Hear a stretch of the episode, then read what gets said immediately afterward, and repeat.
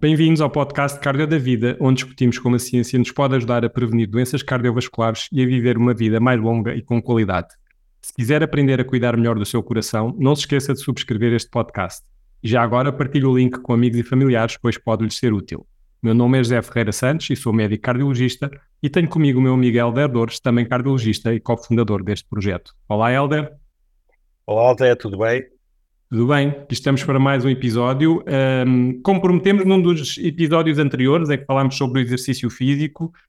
Um, hoje vamos dar continuidade a esse tema. Eu queria só fazer aqui um, um, um reminder uh, que efetivamente, para não ser repetitivo, uh, e nós já discutimos isso, que o exercício físico é super importante para a prevenção das doenças cardiovasculares e das doenças em geral.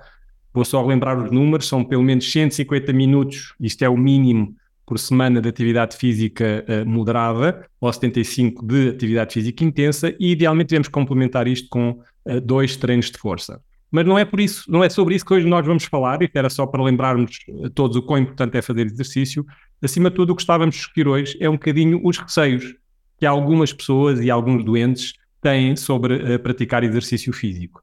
E, portanto, eu gostava de lançar exatamente essa pergunta, Helder, é que, de facto, nós discutimos os enormes benefícios que o exercício físico tem, um, mas uh, gostava que me dissesses, de facto, o exercício físico pode ser prejudicial em algumas pessoas. Bom, José, esta discussão é, é muito atual uh, e muito relevante. Eu acho que, uh, enfim, até temos evidência publicada recente sobre esta temática, mas tu começaste da melhor forma, ou seja, provavelmente há alguns uh, riscos e vamos falar sobre eles, mas a primeira mensagem é relembrar os múltiplos benefícios do exercício físico. Pondo na balança os benefícios e os riscos, é sempre melhor fazer exercício do que não fazer nada. Ser sedentário é que não pode ser. Agora, claro que o exercício físico, em alguns contextos específicos, se pode associar uh, a alguns riscos. Aliás, aquela máxima popular do nem 8 nem 80, ou o que tudo uh, é demais pode ser prejudicial, também se pode aplicar ao exercício físico. E, de facto, há alguns contextos em que o exercício físico pode ser prejudicial, seja em contextos mais dependentes do atleta em si, ou seja, quando as pessoas têm alguma doença não diagnosticada ou não valorizada, que pode pôr em risco e originar complicações graves que ocorrem durante a prática de exercício físico, uma mais badalada, eh, infelizmente, é morte súbita, e nós temos até um artigo recente no Caso da Vida de revisão sobre a morte súbita no atleta, com as principais causas, incidência e outras características, eh, mas por outro lado também existem situações em que mesmo atletas saudáveis, quando há características específicas, não deles, mas de exercício, sobretudo de esportes extremos, podem acontecer e provocar complicações cardíacas que podem ser prejudiciais. Oh, Helder, então, se calhar para a gente tentar aqui balizar um bocadinho a discussão, e porque eu acho que há aqui dois tipos uh, discussões que são quase paralelas. Uma é para aquelas pessoas que de facto fazem exercício físico do ponto de vista profissional, leia-se fazer competição ou praticar exercício físico, apesar de não fazer competição com uma intensidade de facto elevada para praticar a competição. Eu acho que isso é um grupo que no fundo nós chamamos os atletas. E depois o grupo das outras pessoas que fazem exercício físico. Eu gostava de começar primeiro por aquele que são a maioria de nós, que são as pessoas que fazem exercício físico. Um, e voltando à pergunta inicial, já falámos sobre os benefícios que são indiscutíveis neste, neste grupo de pessoas. É ou não arriscado fazer exercício físico se eu for o comum dos mortais um, e o meu objetivo de facto não é praticar alta intensidade nem competição?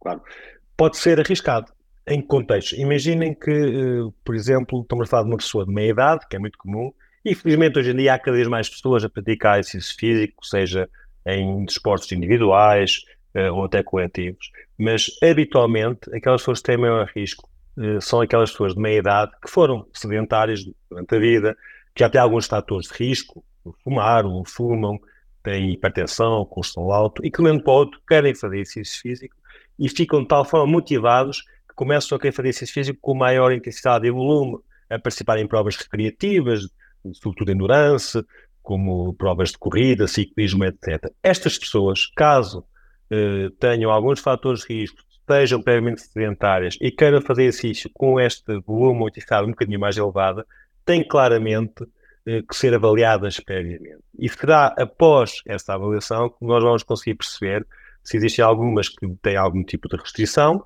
e, e, e obviamente a maioria vai poder fazer e praticar esta atividade física e exercício físico. Eu, eu Deixa-me reforçar aqui uma ideia que eu acho que é importante. No fundo, o que nós estamos a dizer, e que tu falaste em fatores de risco, é que provavelmente há algumas pessoas, e, e focar exatamente na meia-idade, porque é também eh, habitualmente quando começa a aparecer a doença cardiovascular, às vezes assintomática, isto é, as pessoas já têm doença estabelecida, mas não têm sintomas, e o exercício físico pode ser o gatilho para ocorrer um evento. Portanto, basicamente, o que nós estamos a dizer é que a partir do exercício físico, se eu for saudável, não há risco. O problema é se eu já não sou saudável, mas não sei que não sou saudável. E, e é exatamente esse foco na detecção do risco, que é, quais são os fatores que nós já temos vindo aqui a falar também no podcast, no fundo, os fatores de risco convencionais, que essas pessoas, de facto, se uh, na presença de uma hipertensão prévia, de uma diabetes, são fumadores, têm colesterol alto, nunca fizeram nada, provavelmente, se chegam a uma idade dos 40, 50 anos, pode acontecer que já tenham doença, que não tenham sintomas, porque nunca fazem nada, portanto, não, não sequer aceleram a frequência cardíaca para subir as escadas, e de repente se vão fazer exercício físico, isso é como se fossem fazer uma prova de esforço. Portanto, eu acho que essa claro. mensagem que passaste acho que é muito importante. De facto, uh, uh, não é tanto pelo exercício físico, mas é para nós detectarmos doença que pode já existir, mas que pode ainda estar, ainda não se ter manifestado. Daí a importância dessa avaliação. Que é, por exemplo, uh, como nós sabemos, a primeira manifestação clínica de uma doença cardíaca grave, infelizmente às vezes pode também ser a última. Infelizmente, Exato. pode ser uma morte súbita e o exercício, na presença desses fatores de risco, pode ser, como disseste muito bem, o gatilho para uma arritmia que pode ser maligna. E não é por acaso que, mesmo em atletas, porque é obrigatório em termos legais, de nível competitivo ou federado, que mesmo sem sintomas, sem nenhum fator de risco ou história familiar, tem que fazer avaliações regulares, habitualmente uh, de forma anual. Na minha opinião, independentemente do nível competitivo, porque vale o que vale, uma pessoa pode ser federada a jogar golfe e não ser federada e participar em provas de Ironman ou, ou de corridas de longas distâncias. Portanto, eu acho que aqui eh, o cut-off não é ser ou não ser federado, é o tipo de exercício que a pessoa faz. E por isso qualquer pessoa que, gosta de estar envolvida em atividade ou exercício físico, que participa em provas mesmo recreativas, tem que ter este alerta e ter uh, capacidade e também a possibilidade de serviços disponíveis para serem avaliadas uh, com alguma uh, frequência, porque de facto eh, temos que prevenir, não podemos andar atrás do prejuízo, porque aqui pode ser tarde, infelizmente, em alguns casos. E eu, eu, acho que também só para complementar o que estamos a discutir, na prática, o que nós estamos a, também a dizer é que qualquer pessoa com mais de 40 anos, provavelmente, se tiver fatores de risco, tem que ir ao médico. Estamos a dizer, claro. neste caso, como quer fazer exercício, provavelmente tem mais ainda que ir ao médico e tem que fazer, de facto, essa, esse rastreio e essa estratificação. Quero só dar algumas luzes do que é que nós médicos, no fundo, fazemos a este tipo de pessoas que nos procuram? Claro, eu acho que uh, há aqui uma mensagem muito importante. Uh, a avaliação médica vai sempre depender disto que estamos aqui a falar, uh, das características da pessoa, do atleta e do seu risco, e também do tipo de desporto que a pessoa quer fazer. Porque é assim, se for uma pessoa que quer fazer umas caminhadas, ir ao ginásio de forma recreativa uma ou duas vezes por semana, e que vem à nossa consulta e não tem fatores de risco, nós não devemos restringir essa pessoa à partida nem massacrá-la com milhares de exames. Não, devemos é incentivá-la a fazer isso. Outra coisa é são aquelas pessoas que já têm fatores de risco, eh, os convencionais, ou então que querem fazer exercício muito intenso. E aqui há uma grande diferença que tem a ver com a idade também da pessoa. Nos mais jovens, como a, a principais causas de morte súbita são uh, doenças cardíacas hereditárias, a história familiar, a avaliação clínica e também o eletrocardiograma são uh, fundamentais. Nós não podemos esconder isto. O grande objetivo da avaliação pré-competitiva é detectar estas doenças que podem provocar morte súbita, que são, na grande maioria, em 80% dos casos, doenças cardíacas. Por outro lado, nos veteranos, e convencionalmente chamamos de veterano uma pessoa com mais de 35 anos de idade, como uh, a principal causa de morte súbita muda completamente, aqui passa a ser doença coronária, ou seja, o infarto, não sabe por mais de dois terços dos casos de morte súbita em atletas veteranos, aqui, para pesquisar a doença coronária, temos que fazer exames diferentes. E além desta avaliação clínica e também no eletrocardiograma, é muito importante fazer, na minha opinião, análise, ver o perfil lipídico, ver a glicémia e também eh, fazer uma prova de esforço. Existem algumas controvérsias sobre o melhor exame, sobre os falsos positivos da prova de esforço, mas continua a ser, quando bem realizada, um exame muito útil para uh, detectar aquelas pessoas que têm de o maior risco de ter doença coronária, que pode uh, provocar um evento coronário agudo na prática de exercício E que mais não seja pô-las dentro de um ambiente controlado a fazer exercício físico para ver como reagem, enfim, como se comporta a pressão arterial, se desenvolvem sintomas, eh, de facto se nunca fizeram nada, é importante termos essa vigilância. Que tem um ponto que eu, que eu acho que é importante. Nós estávamos aqui a discutir num grupo, e eu falei 40, mas na verdade o veterano é a partir dos 35 anos, eh, onde obviamente a nós, cardiologistas e médicos em geral, o que nos preocupa é de facto haver doença cardiovascular aterosclerótica. No fundo, a pessoa já desenvolveu durante aqueles anos de vida aterosclerose, não sabe que tem, eh, pode ou não ter mais fatores de risco, e o nosso objetivo é tratar essa doença assintomática para evitar que a pessoa venha a ter um infarto e venha a morrer por causa disso eh, no decorrer de, de uma atividade física mais intensa. Mas esta em nota dos jovens, onde obviamente aí não nos preocupa tanto esta questão da aterosclerose, temos outras preocupações, já afloraste aí, gostava que talvez aprofundasses um bocadinho mais, porque é uma dúvida pertinente de muitos pais e, e também de jovens que nos procuram na consulta, um, que é efetivamente uh, o meu filho ou, ou, eu jovem faço atividade física, enfim, não tenho aterosclerose, a partir disso é pouco provável, mas há aqui risco, não é? Claro, existe risco. Há, logo à, à cabeça duas perguntas fundamentais. Em primeiro lugar, se o jovem tem sintomas uh, induzidos com exercício físico, dor no peito, desmaios, palpitações, enfim, tem que ser sempre valorizada. E a segunda questão é se há na família, estrutura familiares de primeiro grau, uh, pai, mãe, história de doença cardiovascular.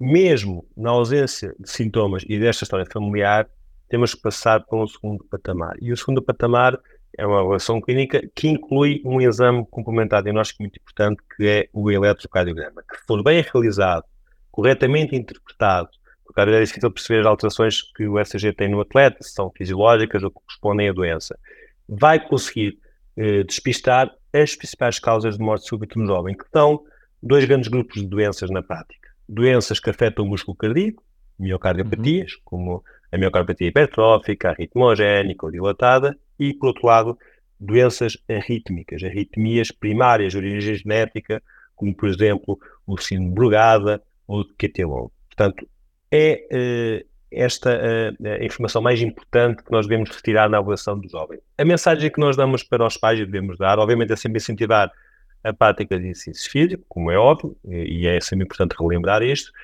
mas também não alarmar, ou seja, explicar que mesmo não tendo sintomas é importante fazer regularmente estas avaliações, porque se forem federados, até porque é obrigatório, porque eh, podemos eh, detectar precocemente algumas destas doenças, mesmo estas doenças hereditárias, sobretudo na idade mais jovem, eh, na puberdade, na adolescência, podem de um ano para o outro manifestar-se, desenvolver-se, e por isso é que também é recomendada que a avaliação seja regular e habitualmente Exato. anual.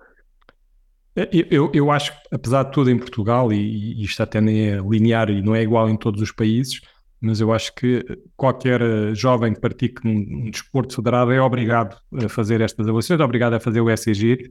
Eu acho que o, a questão do, do, eletrocardiograma, e como tu disseste bem, é, é, fundamental. Portanto, eu acho que aqui as duas mensagens, provavelmente chave para quem, eh, para quem tem filhos, pratica o exercício físico e, e, para os jovens que praticam exercício físico são, no fundo, ter a certeza que tem um eletrocardiograma normal e que ele é feito com alguma regularidade, provavelmente anual, a quem faz alta competição. E a segunda mensagem é muito importante e que nós valorizamos muito na prática clínica, só para reforçar e não querendo ser repetitivo, de facto, atenta atenção à história familiar, porque quando há história familiar de morte súbita na família, eu digo isto muitas vezes, até outros colegas de outras áreas, nós temos que ter dupla atenção.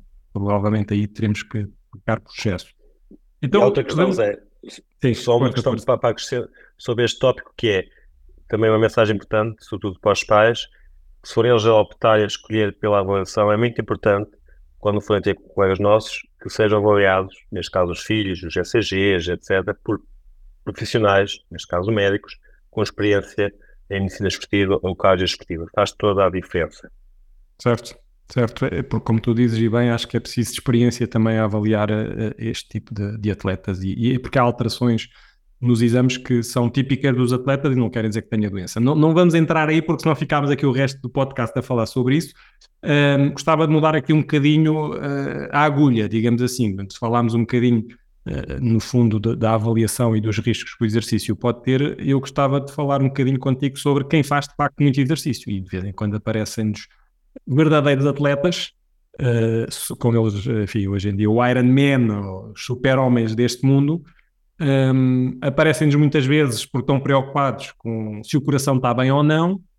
Uh, não sei se verdadeiramente eles querem saber isso, se estão preocupados realmente com o coração, ou se, ou se querem saber se o coração consegue ir mais além, mas uh, gostava que falasse um bocadinho sobre os riscos que este tipo de exercício pode ter, se é que tem riscos.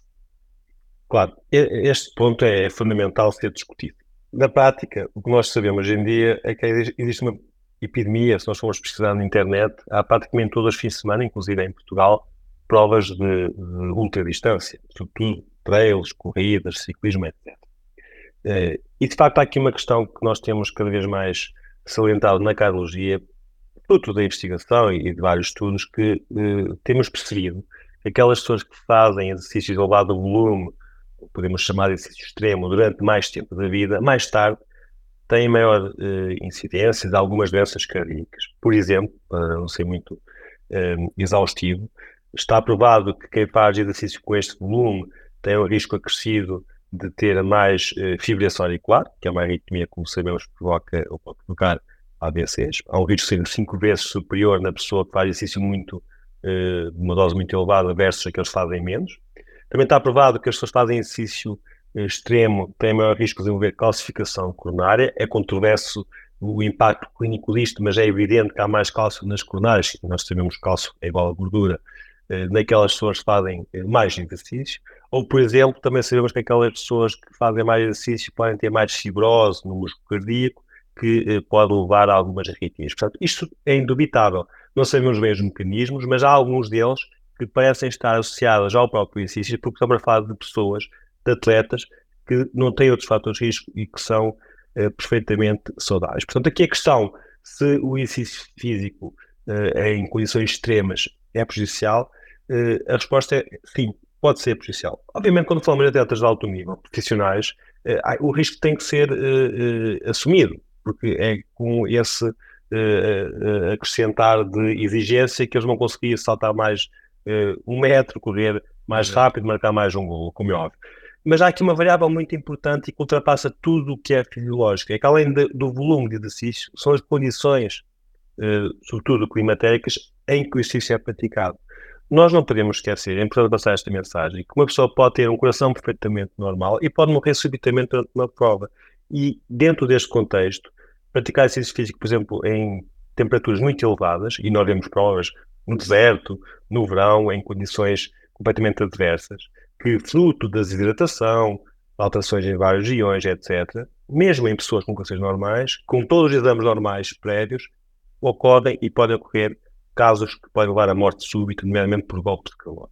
Portanto, é muito importante perceber que, claramente, o exercício extremo pode ser prejudicial. Agora, nós não sabemos quanto é que é o extremo, não há aqui um número mágico, nós não conseguimos dizer correr 30 km por semana é, é, é, pouco e 50 é muito. Não, isso não conseguimos, não conseguimos prever. Então, na minha opinião, eh, eu acho que a mensagem, quando me deparo com estas pessoas, são cada vez mais, porque obviamente atrai fazer coisas extremas, dizer que conseguiu e tem um espírito de sacrifício associado muito importante, mas a minha mensagem, como é óbvio, nós não somos polícias, é sempre, ok, explicar estes riscos e para minimizar os riscos, eh, fazer uma avaliação ainda mais exaustiva antes das provas e garantir que as pessoas têm um acompanhamento durante a prova e após a prova, ultrapassa os médicos, o apoio nutricional, da fisiologia, etc., que tem que ser apropriado à exigência do, da prova em questão.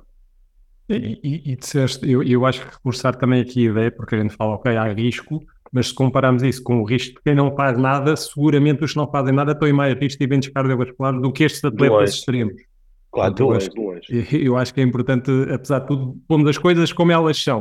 Uh, é verdade que não, não, não temos a resposta sobre se exercício extremo é assim tão mau, dá-nos ideia, e tu já falaste disso, que de facto há aqui um risco acrescido, mas não sabemos exatamente essa magnitude em relação a quem faz o exercício moderado. Um, mas já agora gostava de abordar aí um, um, tema que eu acho e que está relacionado com esta questão do exercício extremo. Falaste de algumas das complicações do exercício, mas há uma coisa que acontece frequentemente na nossa prática clínica nós vemos em alguns desportos, nomeadamente os desportos de mais endurance, de facto os corações começam a ficar grandes. O que nós chamamos o coração de atleta. Um, explica lá melhor o que é que é isto, o coração de atleta, e se isto. Que implicações é que isto tem, até para nós, que muitas vezes temos que avaliar estes atletas e, e dar-lhes feedback sobre o que podem ou não, não podem fazer. Claro.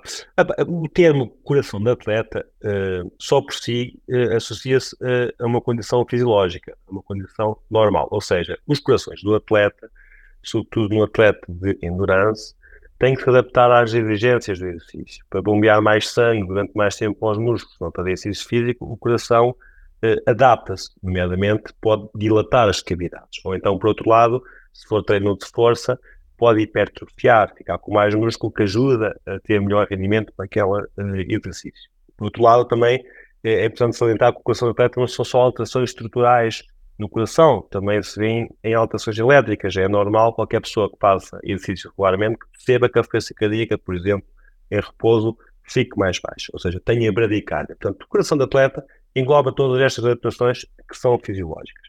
Aqui a questão principal é, perante a avaliação de uma destas pessoas, nomeadamente quando fazemos exames complementares diagnósticos, seja o eletrocardiograma ou o ecocardiograma, que são os mais convencionais, nós, em primeiro lugar, sabemos que aquela pessoa é atleta, porque as mesmas adaptações, ou seja, um coração muito dilatado e hipertrofiado, num atleta de alto rendimento pode ser normal, mas numa pessoa sedentária pode ser completamente patológica, porque aqui a dificuldade vai haver uh, aqui uma zona cinzenta em que nós não sabemos se essas alterações são de facto fisiológicas, ou seja, normais, ou então se correspondem a algumas das doenças que eu falei há pouco, as miocardiopatias, que são doenças que associam a morte súbita. Portanto, tem que haver aqui um grande, uma experiência, um, interpretar bem os exames complementares de diagnóstico e enquadrar as alterações que estamos a ver com aquilo que é a, a, o, o, exercício que a pessoa pratica. Eu, mas eu diria, até para descansar um pouco os atletas, e na, na sequência que tu disseste, a maior parte das vezes o coração do atleta é bom, é um coração mais eficiente bate menos, é bom, não, é... uh, consegue bombear mais sangue por minuto. Portanto, uh, são, quando falas em adaptações fisiológicas, quer dizer que temos o coração que de facto funciona com mais rentabilidade, digamos assim. Quanto... Mas é, eu costumo dizer, costumo dizer aos atletas, eh, sobretudo de enfim, profissionais, de alto rendimento, que quando faço um exame e o exame é completamente normal, pá, não são grandes atletas. Não, não é grande coisa, exato. O coração também tem que se adaptar, não são só os músculos das pernas, mas o Exato. peito, o coração também se adapta. Portanto, isso é bom. É, é, é, bem verdade. Isso às vezes a gente faz avaliações de equipas e vê uns dilatados e outros que não têm. Pensa, bem, se calhar este não, não se esforça tanto quanto devia. São, são os guarda-redes. exatamente, exatamente. Muito bem. Uh, só para terminar aqui, Helder, uh, a conversa vai longa e interessante. Um, efetivamente, reforçar também a ideia, e que eu acho que falámos sobre isso aqui durante o podcast, que apesar de fazermos eventualmente tudo, não vamos conseguir prevenir todos os episódios de morte súbita e algumas dessas complicações. De facto, hoje em dia, se fizermos essa avaliação mais estruturada, se estivermos atentos, de facto, houver a, a avaliação profissional dos atletas, nós conseguimos identificar muitas doenças, mas que efetivamente uh, uh, nunca vai ser zero. Eu acho que vai sempre haver aquelas notícias que vão aparecer de vez em quando na televisão a dizer morreu um atleta, um, e, portanto, acho que temos que assumir, mesmo sendo no mundo perfeito, isto vai continuar a acontecer. O que remete só à última questão que eu te queria fazer, que é, uh, ok, nós podemos rastrear e identificar quem está em risco, mas não vamos conseguir identificar todos. Uh, qual é a solução que tu propões para, uh, no fundo, evitar que se morra efetivamente quando alguém tem uma paragem cardíaca durante o desporto? Claro, este, este ponto é importante. Ou seja, em primeiro lugar, a morte súbita é rara é um, um, evento que alarma, como é óbvio, mas é muito mediatizado, porque as paragens cardíacas, temos visto recentemente, aparecem em direto na televisão.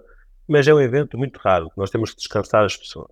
E também, como disseste muito bem, o risco nunca é zero, seja em atleta ou não atleta, o risco de haver um evento fatal nunca será zero. Por mais avaliações que se façam, infelizmente há doenças que só se descobrem, às vezes até na autópsia antes uh, é impossível. Portanto, aqui a solução, e está provado, aquilo que mais contribui para reduzir o número de paragens cardiorrespiratórias, ou por outro lado, para melhorar a sua ressuscitação e a sobrevida após uma paragem, é adotar os recintos esportivos de desfibrilação, nomeadamente, por exemplo, com DAES, e com pessoal com capacidade devidamente treinados e certificados para uh, implementar medidas rápidas de emergência médica, emergência pré-hospitalar. Portanto, estas são claramente as medidas de desfibrilação e emergência atempada nos centros esportivos, é aquilo que poderá ajudar a salvar mais vidas e permitir, por outro lado, que é um aspecto muito interessante, às vezes até que pessoas já com algum risco possam fazer algumas uh, atividades esportivas porque está ali ao lado um suporte médico de emergência que, Exato. se acontecer algum problema, vai salvar a vida das pessoas. E, e, é muito importante ter noção que esta eh, intervenção atempada eh, de facto permite uma recuperação completa da pessoa. É, obviamente temos uma janela temporal de, muito curta, e, estamos a falar aqui de, de alguns segundos, um, até um, dois minutos, mas, mas na verdade, se o fizermos, nós conseguimos uma recuperação completa. Portanto, daí também a legislação obrigar em que muitos sítios hoje em dia onde se pratica desporto em provas que haja de facto equipas treinadas para o fazer. O que não invalida também que nós, como cidadãos individuais, sabemos fazer as primeiras medidas de suporte básico de vida e eventualmente utilizar DAEs, que hoje é possível até a não médicos em, em condições obviamente bem, bem regulamentadas. Helder, acho que a conversa vai longa, foi, foi muito interessante falar sobre este tema uh, dos riscos associados ao exercício físico. Lembrar que, de facto, o benefício é muito superior ao risco. Uh, nós prometemos falar muito mais sobre o benefício no, no, em próximos episódios do que do risco. Acho que o risco não queremos assustar mais ninguém, deixamos isto bastante esclarecido. Não sei se queres acrescentar alguma mensagem final antes de terminarmos. Não, a mensagem final é esta, ou seja, há muitos mais benefícios. Quando há riscos, os riscos podem ser prevenidos. A avaliação médica fundamental, por profissionais treinados e prática desportiva em recintos uh, cardioprotegidos, diria eu. E deixar lá aqui só um repto aos nossos eh, ouvintes, coloquem questões, dúvidas, surgiram temas. Eu acho que uh, hoje tocamos um tema, mas um tema que vai ter vários braços e acho que há aqui vários subtemas que podem ser desenvolvidos em futuros podcasts. Certo. Exato, é, é, era muito importante que subscrevessem o podcast, como já disse no início, e que também nos façam chegar as vossas uh, dúvidas, sugestões e podem fazê-lo através dos nossos uh, canais das redes sociais ou mesmo através do site, onde temos a possibilidade de nos enviar um e-mail com as vossas dúvidas e sugestões. Portanto, tudo, tudo é bem-vindo para melhorar este processo de uh, termos mais saúde do nosso coração e prevenirmos as doenças cardiovasculares. Obrigado, Helder, e até uma próxima. Obrigado, Zé. Até a próxima.